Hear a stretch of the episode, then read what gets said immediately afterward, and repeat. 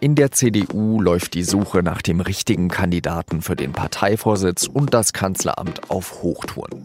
Friedrich Merz ist wohl der Erste, der sich aus der Deckung wagt. Könnte die Zeit für ihn jetzt gekommen sein? Das habe ich Stefan Braun gefragt, der Merz seit Jahren kennt und beobachtet. Sie hören auf den Punkt mit Jean-Marie Magro und los geht's nach einer kurzen Werbung. Hochwertige Produkte, die nicht jeder hat und ausgewählte Erlebnisse, die was Besonderes sind.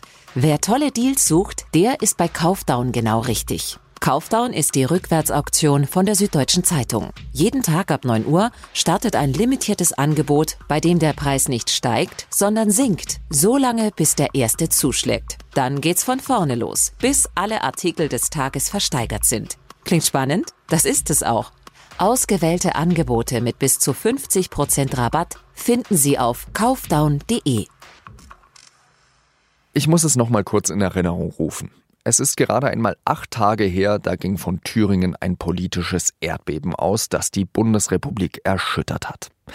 Die Wahl des FDP-Politikers Kemmerich zum Ministerpräsidenten mit den Stimmen der AfD hat nicht nur Erfurt erschüttert. Die tektonisch-politische Plattenverschiebung hat auch Schäden in Berlin hinterlassen. Annegret Kramp-Karrenbauer hat erkannt, dass ihr der Rückhalt in ihrer CDU fehlt. Und deswegen hat sie erklärt, bei der nächsten Bundestagswahl nicht für das Kanzleramt kandidieren zu wollen. Und dafür AKK, Kanzlerkandidatur und Parteivorsitz in einer Hand gehören, muss die CDU nach einer neuen Führung suchen. Kramp-Karrenbauer hat die möglichen Kandidaten zu Einzelgesprächen eingeladen. Und die wären es sind im Moment diejenigen, die, deren Namen ja auch in der Öffentlichkeit äh, bekannt sind. Äh, aber wie gesagt, äh, dazu gehört zuerst einmal die Frage, ähm, gibt es dieses Interesse, diese Absicht, äh, sich äh, um eine solche Position zu bewerben? Die Kandidaten, die in der Öffentlichkeit genannt werden. Das sind Bundesgesundheitsminister Jens Spahn, NRW-Ministerpräsident Armin Laschet und natürlich Friedrich Merz. Der scheint auf eine neue Kandidatur nur so zu brennen. Die deutsche Presseagentur will erfahren haben, Merz sei entschlossen zu kandidieren, wisse die Parteibasis hinter sich und er soll sich durch Umfragen bestätigt fühlen.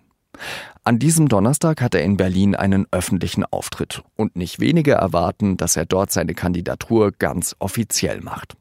Auch beim Vorsitzenden der Jungen Union, Tillmann Kuban, scheint die Vorfreude etwas durch. Das werden wir sehen, wenn Friedrich Merz heute Abend äh, rausgeht, wird das sicherlich äh, ein erster äh, Paukenschlag sein. Aber wir werden äh, sehen, wie es am Ende ausgeht. Und ich habe äh, die gute Hoffnung, dass wir uns am Ende gemeinsam einigen können auf einen Kandidaten. Das würde der CDU auf jeden Fall gut tun. Kuban hat schon bei der Vorsitzendenwahl im Dezember 2018 ordentlich für Merz getrommelt. Aber wäre Friedrich Merz überhaupt der richtige Kandidat oder haftet ihm nicht vielleicht zu sehr dieses Image des Verlierers an? Das habe ich einen gefragt, der Merz gut kennt, den Hauptstadtkorrespondenten Stefan Braun. Stefan, jetzt ist es ja so, Friedrich Merz, äh, der war schon 2000 gehandelt, der war 2018 gehandelt. Sind jetzt aller guten Dinge drei? Naja, sagen wir mal, aus seiner Sicht sind wahrscheinlich aller guten Dinge drei, weil für ihn jetzt der Moment gekommen ist, wo er unbedingt und möglicherweise nochmal in einer anderen Situation als vor einem Jahr sagen kann, so, jetzt will ich das machen und ich glaube auch, dass ich derjenige bin, der das gegen die AfD am besten machen kann. Ja, ich glaube, deshalb ist für ihn der Moment jetzt gekommen, auch offen zu sagen, ich will antreten, unabhängig davon, ob es jetzt dadurch einen Wettbewerb gibt, wieder auf offener Bühne. Ähm, ich will das machen, deswegen hat er die Fahne in den Wind gehängt. Gibt es denn in der CDU so eine Pro-März-Stimmung? Kann man das sagen oder beobachtest du irgendwas ganz was anderes? Ich glaube, es gibt in der CDU zwei Stimmungen. Wenn du in der, wenn man in der Basis nachfragt, ähm, wird man jetzt im Augenblick bei vielen hören, wir müssen etwas ändern, wir können nicht so weitermachen wie bisher. Und er steht am stärksten für Änderung, ähm, schärfere Ansprache, möglicherweise mehr Leidenschaft. Und auf der anderen Seite gibt's äh, in der mittleren und oberen Führungsebene eine ganz starke Stimmung zu sagen, oh Gott, oh Gott, lass uns nicht wieder einen offenen Wettbewerb austragen, der möglicherweise im Streit endet, der womöglich Themen aufreißt, um die es im Augenblick inhaltlich gar nicht geht. Also die Stimmung ist nicht eindeutig, sondern es gibt zwei, die im Augenblick auch wieder streiten. 2018, da war er ja eigentlich auch schon der Favorit. Und dann hat er es ja nicht ins Ziel gebracht, weil er auf dem Parteitag die schwächere Rede als Kramp-Karrenbauer gehalten hat, sagen zumindest einige Beobachter. Hängt ihm das noch nach? Das weiß ich nicht so genau, ob der, ob die Tatsache, dass er dann knapp verloren hat, ihm nachhängt. Ich glaube, ähm, das für ihn größte Problem ist, dass die Partei oder dass viele in der Partei zwar seine Leidenschaft mögen, aber nicht genau wissen, woran sie mit ihm sind. Und sie wissen auch nicht, ist er am Ende ein Teamspieler, also will er schon integrierend in die Partei hineinwirken oder will er jetzt einfach sozusagen die große Veränderung, den großen Neuanfang? Ist er wirklich irgendwie einer von uns oder ist er einer, der mit oder gegen uns an die Spitze der CDU will?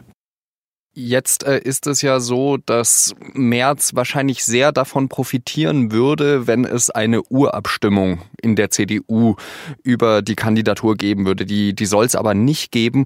Weiß man schon mehr, wie das Verfahren dann aussehen soll? Nein, das ist im Prinzip noch nicht entschieden. Also er selber hat gesagt, nein, ein Mitgliederentscheid soll es nicht geben. Man habe ja bei der SPD sehen können, dass das nicht immer für gute Ergebnisse sorgt und welche Schwierigkeiten das macht. Entweder er sucht tatsächlich mit den potenziellen anderen Kandidaten, also mit Jens Spahn und Armin Laschet, aber auch mit der noch Parteichefin, von der er gesagt hat, die darf das von vorne äh, weg führen, das Gespräch und eine Lösung gemeinsam im Team. Oder aber es wird irgendwann auf so einen Konflikt hinauslaufen. Entweder, dass man dann tatsächlich die Mitglieder befragt. Ich erwarte das nicht, aber dass man möglicherweise wieder auf den Parteitag geht und äh, wir natürlich mit Spannung, die CDU eher mit Sorge guckt, wie es ausgeht bei dieser Wahl äh, des Kandidaten ist es ja, handelt es sich ja eigentlich auch um eine Richtungsentscheidung wahrscheinlich. Entweder man äh, nimmt den konservativeren Kandidaten Merz oder den liberaleren Laschet. Kann das die Partei zerreißen?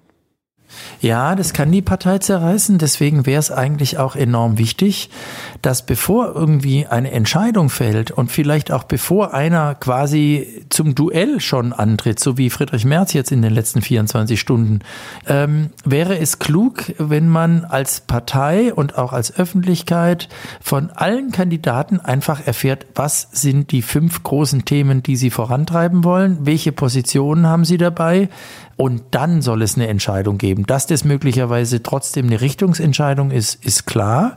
Aber eigentlich soll es eine inhaltliche Entscheidung werden. Eigentlich will man wissen, was die verschiedenen Akteure wirklich im Kern vorhaben. Dann wollen wir mal sehen, ob die CDU das in den nächsten Tagen und Wochen hinbekommt. Vielen Dank für diese Einschätzung nach Berlin, Stefan Braun.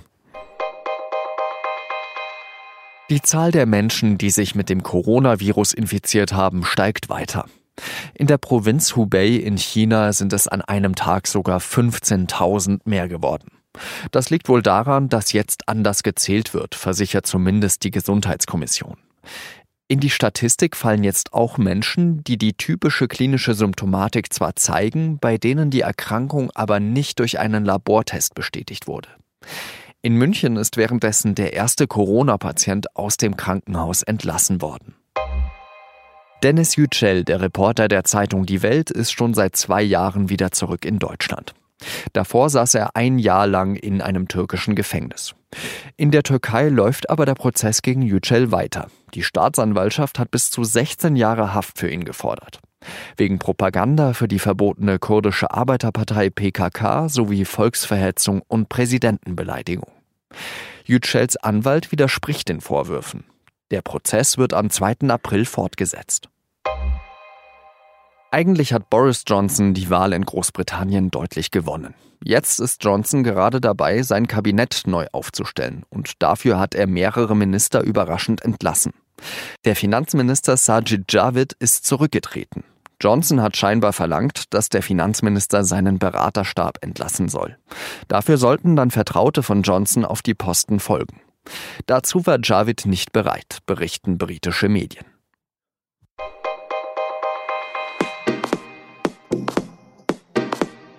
Vorhin habe ich ja schon gesagt, dass Friedrich Merz seine Kandidatur für den Parteivorsitz nachher offiziell bekannt geben könnte, also nachher an diesem Donnerstagabend. Am besten bleiben Sie natürlich auf dem Laufenden, wenn Sie die Nachrichten-App der Süddeutschen Zeitung installiert haben. Da kriegen Sie dann immer eine Push-Nachricht, wenn irgendetwas Wichtiges in der Welt passiert. Wir hören uns am Freitag wieder, denn das war's heute mit Auf dem Punkt. Redaktionsschluss war 16 Uhr. Vielen Dank, dass Sie zugehört haben. Eine schöne Zeit und adieu.